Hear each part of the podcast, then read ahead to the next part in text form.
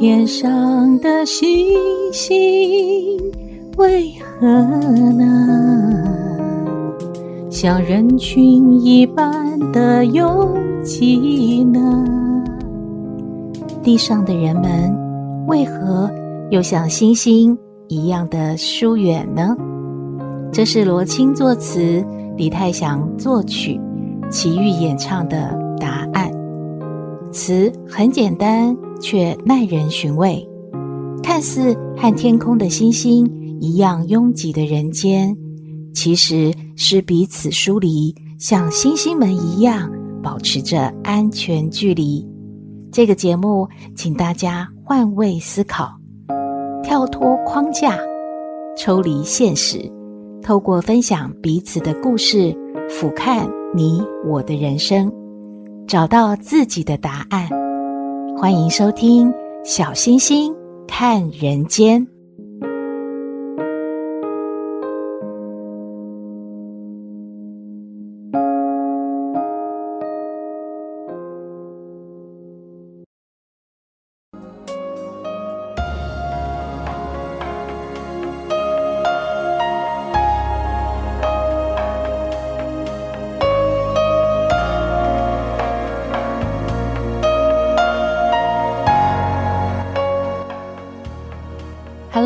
位好朋友，万福金安！哇，这个时候各位好朋友一定在想说：“小星星，把这个小手帕拿出来，向各位小主请安了呢。”哎呀，大家真的想太多了，是不是？小星星这个宫廷戏上身了呢？真的不是，不是啊！小星星是觉得呢，平安、健康、幸福真的是最好的祝福和问候语，因为大家不只是希望现在平安，也希望呢未来平安。而且啊，是全家都平安，所以我们会寻求各种的方式趋吉避凶。有人呢会去求大师帮忙，也有人呢会自己学塔罗牌啊、星座之类的算命方法，帮助自己也帮助别人。有一位徐老师，他年轻的时候呢，哇哦，他靠算命啊就赚了很多钱呢。后来他有了什么样的体会，让他改变了呢？我们来听听徐老师的分享。这篇文章的题目是“人命易算，天命难测，因果报应历历在目，唯发心远祸，修行造福矣”。现在就来听徐老师的亲身经历。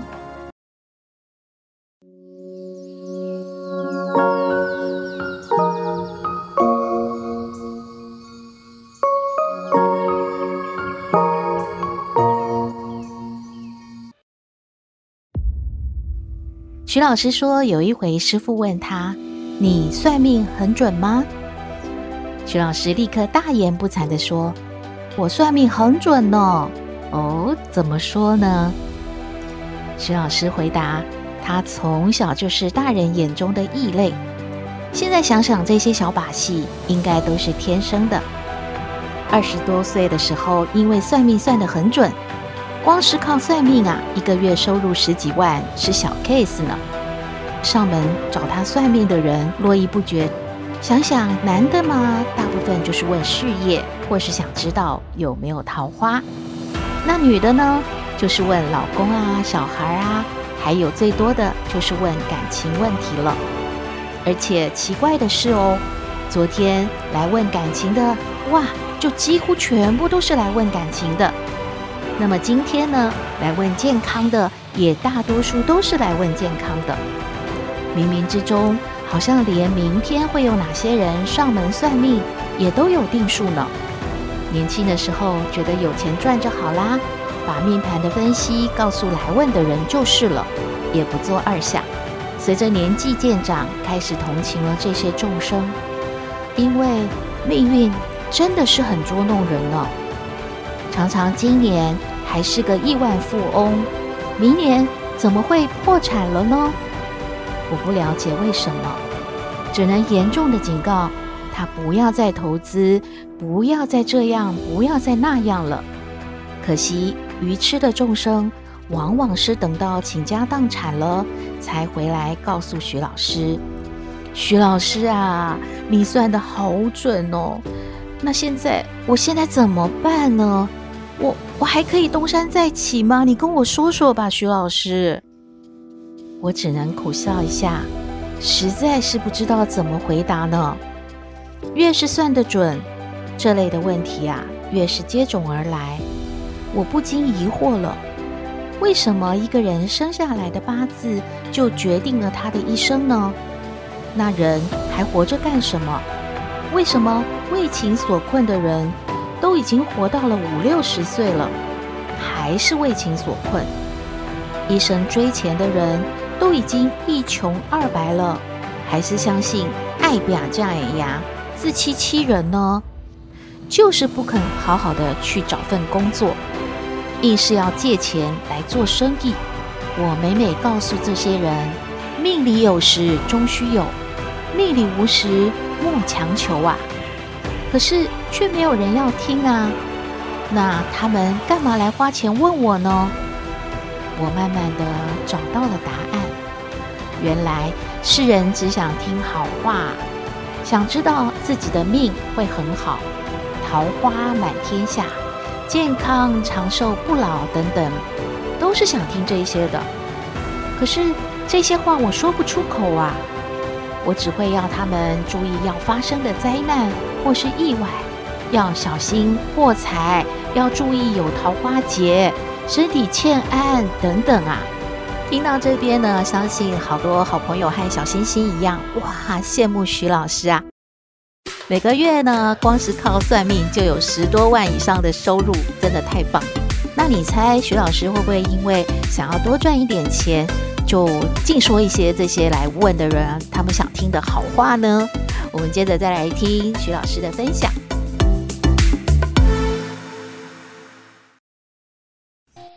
生命的无奈与无常让我不想算命了。我跟朋友说，有攸关性命的事再来问我吧。我开始寻找这个谜：难道年月日时就可以决定我们一生的命运吗？我虽然不服气，但是事实摆在眼前呢。我开始了悟，原来我会算命，不是让我赚钱的，是要让我体悟生命的原始意义是什么。二十六岁，我跟先生赴美留学的时候，我去图书馆问他们有没有所谓的灵异学。我们台湾有好多的庙宇都有神明附身的那种啊。图书馆的人叫我去超心理学那里看看，我很生气地说：“哎，我没有精神错乱呢。”这个时候，图书馆的人跟我解释，美国啊是把那个区块列为超心理学派，我才不好意思的去瞧瞧喽。我看了一系列当时相当有名的赛斯学的书，我是看英文原文的哦。台湾有人曾经翻译了几本赛斯的书。赛斯学说呢，在当时啊，风靡了很多台湾人。据了解，目前还是有所谓的组织在研究他的理论。灵体附身有什么好大惊小怪的？我在台湾早就看过了。诶，不过不一样的是，老外降下的神怎么都是正经八百的说一些理论，和台湾降下来的神不大一样哦。虽然这位赛斯先生说的东西有几分道理。其实人不能满足我要的答案呐，为什么一切都注定好了呢？我不断地搜寻着，我去了很多国外知名的灵异家的网站，跟他们交谈，他们或多或少给了我一些答案，但是始终不就近。我从东方寻访到西方，又回到东方来，我很拗吧？不过呢，我就是要搞清楚。我对自己的特异功能有问号，为什么要给我这些功能啊？我真的好困扰哦。我去找通灵人士寻求答案，他们却叫我接旨办事。我心想，神明既然有通天的本领，那干嘛要透过我来传达旨意呢？真是不合逻辑，我不干。后来一有人叫我接旨，我就问他：“你要什么旨啊？是燕巢的芭乐籽？”还是东港的乌鱼子啊！我只好又回到佛教来寻求答案。可惜的是，怎么每天都不说佛法，尽是在拜佛和叫我们出钱，一会儿盖庙，一会儿要建塔的。没有我要的答案呐。我悻悻然的又离开了。然而我越来越痛苦。一天，丽妃约我吃饭，送了我一本书。我想，哎，姑且看看吧。又约我去见师父，心想也好啦，就请教一下我的这些怪现象吧。因缘巧合，我踏进了台南佛堂，师父很慈悲的跟我们聊天。临走前，师父送我一百二十八条浅释邪恶见和错误之见这本书。这本宝书啊，真的是打动了我的心。哇，我真的好开心呐！我第一件事就想印几百本给师傅作为推广。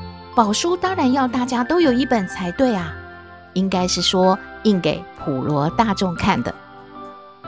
听到这边啊，小星星觉得徐老师真的是追根究底、锲而不舍，令人敬佩。不过也是因为呢体质特殊，相信徐老师也是非常的辛苦。那么你猜猜看，后来徐老师他有没有找到答案呢？让我们继续来听他的分享。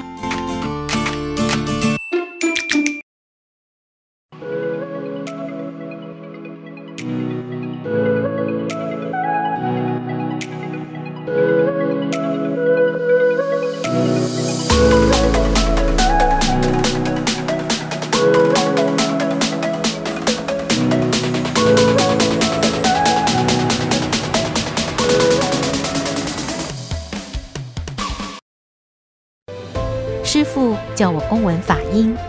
老实说，起初我觉得佛陀师爷的法音都是在说四维八德、礼义廉耻的做人的道理。心想，我有念书，有受教育，哎，这些我都懂啊，干嘛一直要听这些呢？我想找寻的答案还是没有啊。法音怎么都说这些做人的道理呀？师父反问我一句。那么你公闻了几片法音啊？啊，我哑口无言，不好意思地说，呃，可能有四十片吧。师傅说，你公文的法音不够哦。我想，师傅对我这个鲁钝的弟子应该有点失望吧？我对法音也是有点失望哎，因为对师傅有信心。好吧，那么我就继续公文法音吧。渐渐的，我真的由法音中找到了我要的答案了。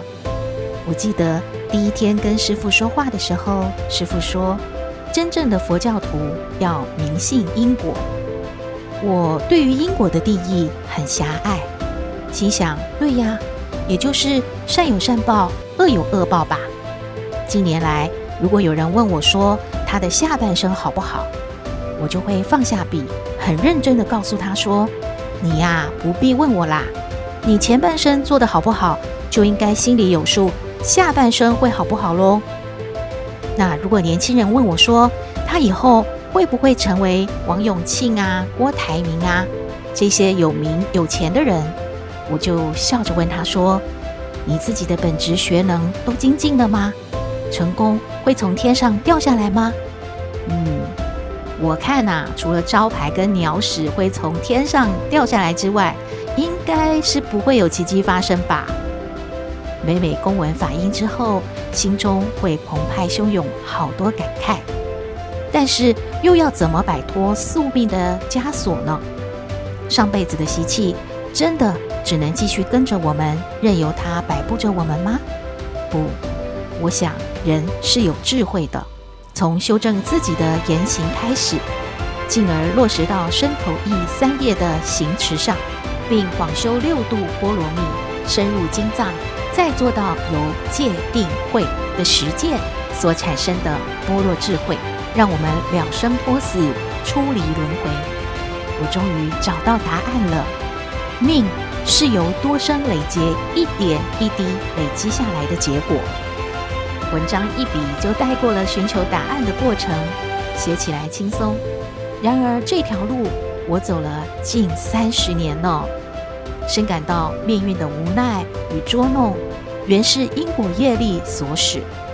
所以基于菩萨为因，众生为果，今后我将兢兢业业，对于自己的言行更加的谨慎了。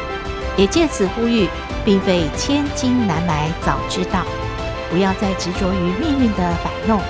想要好命，就看自己有没有毅力与信心突破命运了。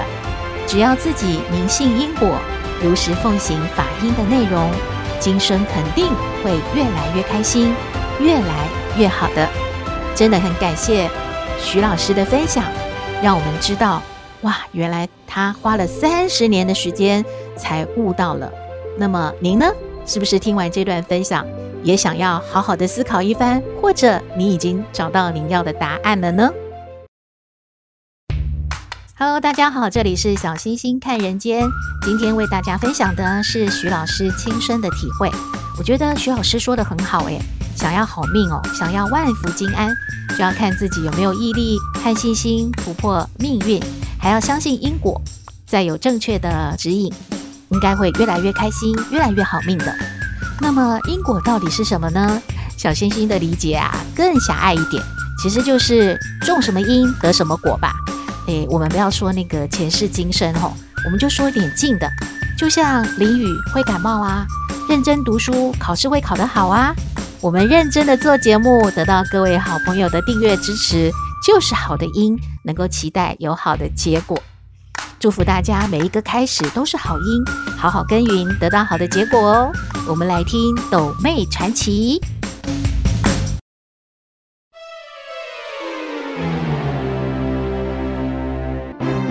斗妹传奇，我是斗妹，我在别人眼中就是那个迷迷糊糊啊，是个扶不起的阿斗。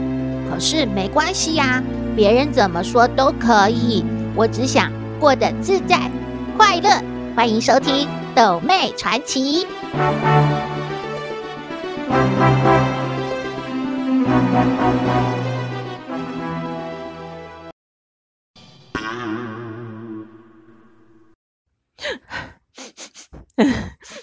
哎呦，哎呦，那真可怜！哎呦，哦，真的，啊，真可怜的。干嘛？你为什么对着电视哭嘞？哎呦，多妹，你看吼，哎呦，这囡仔吼就可怜嘞。好，他爸爸妈妈吼拢死啊啦，伊即满哪你知不？伊无物件通好食啦。哎呦，他去那个垃圾桶吼，在换东西出了。哎呦，就可怜嘞。哎呦。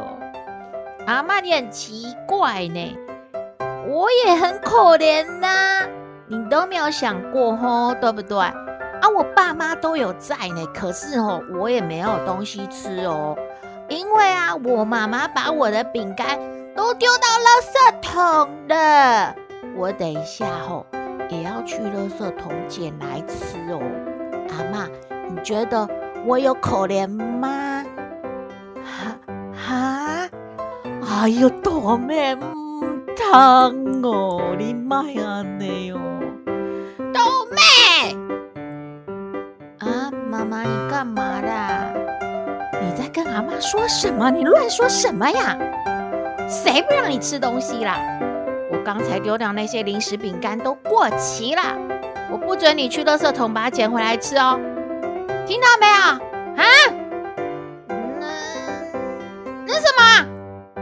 不许嘟嘴！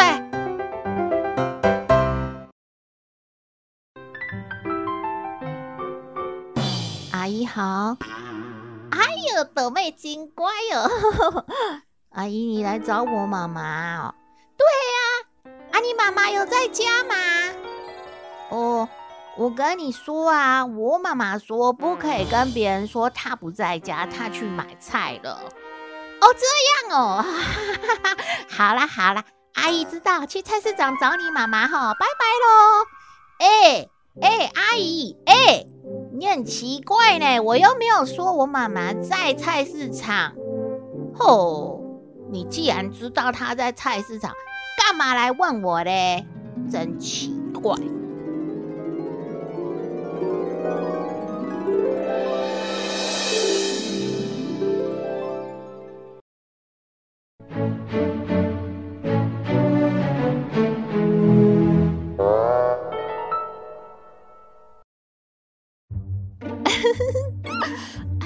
哦，想起来就开心了。嗯，真的吗？真的是这样吗？妈妈，你怎么了？你为什么自己在笑？你发生什么事？你生病了？你要不要看医生？妈妈，你怎么了？哎呦，豆妹，你干什么？神经兮兮的。妈妈开心不能笑啊？妈妈笑怎么啦？哎，真是乱七八糟。不是啊，你有什么事情开心？昨天弟弟才跟隔壁的阿宝打架，那我又没有很乖，你有什么好开心的？根本就没有什么开心的事，要笑什么？是要笑什么啦？哦，豆妹，妈妈刚才去剪头发，我知道啊，可是剪头发会开心哦。哎呦，你听我讲完嘛，就是妈妈，在剪头发的时候，那个阿朱阿姨说啊，妈妈哦的头发变多了，头发变多会怎样？就会变得很年轻，很漂亮。豆妹，你说妈妈是不是越来越年轻，越来越漂亮了啊？你看一下嘛，你看一下嘛，妈妈是不是越来越年轻，越来越漂亮啦？你说嘛，你说嘛。哦，豆妹，哎，豆妹，你去哪里呀？妈妈问你话嘞，你为什么不理妈妈？豆妹。妈妈，你真的不要再逼我了！大人这样逼小孩子是不对的。你要我怎样嘛？我要去喝水。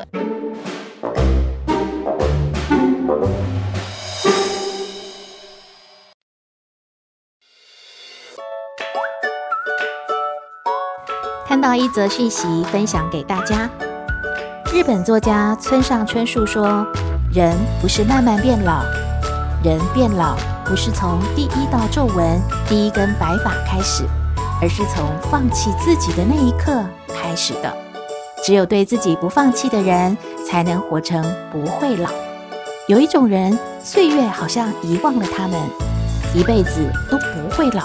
小星星想，可能就像是林志玲啊，或者是一些名模这样的吧。这些人啊，老去的只是年龄。不老的却是气质和神色，而且现在其实都看不出来他们的年龄了呢。那是因为啊，他们也都很注重这些特质：一有一颗童心；二注重仪表；三经常旅行；四心地善良；五活到老学到老；六有生活情调；七坚持运动；八心态年轻。日本医学专家说啊。要预防失智、增强记忆力，不用吃药，可以用食疗哦。他推荐了要吃四种食物，大家听听看，这些食物是不是你喜欢的呢？第一个是番茄，可以防治呢失智；第二个呢是苹果，可以增加记忆力；第三是黑巧克力，可以活化我们的脑神经细胞；第四呢是南瓜，能够抑制阿兹海默症。哇哦，这四样东西其实平常我们最常吃到的大概就是番茄、苹果。女生应该也都还蛮喜欢吃黑巧克力的。南瓜好像一般被认为是男生要常常吃的。无论如何，这是专家说呢，吃这四种食物可以预防失智。我们呐、啊，没事就多吃一点，总比要吃药好得多，对不对呢？今天的节目就到这边了。欢迎好朋友们订阅支持我们的小星星看人间，非常感谢各位好朋友对于斗妹的支持和喜爱。大家也可以搜寻脸书我们小星星看人间的粉丝页，和我们互动哦。祝福您日日是好日，天天都开心。我们下次再会。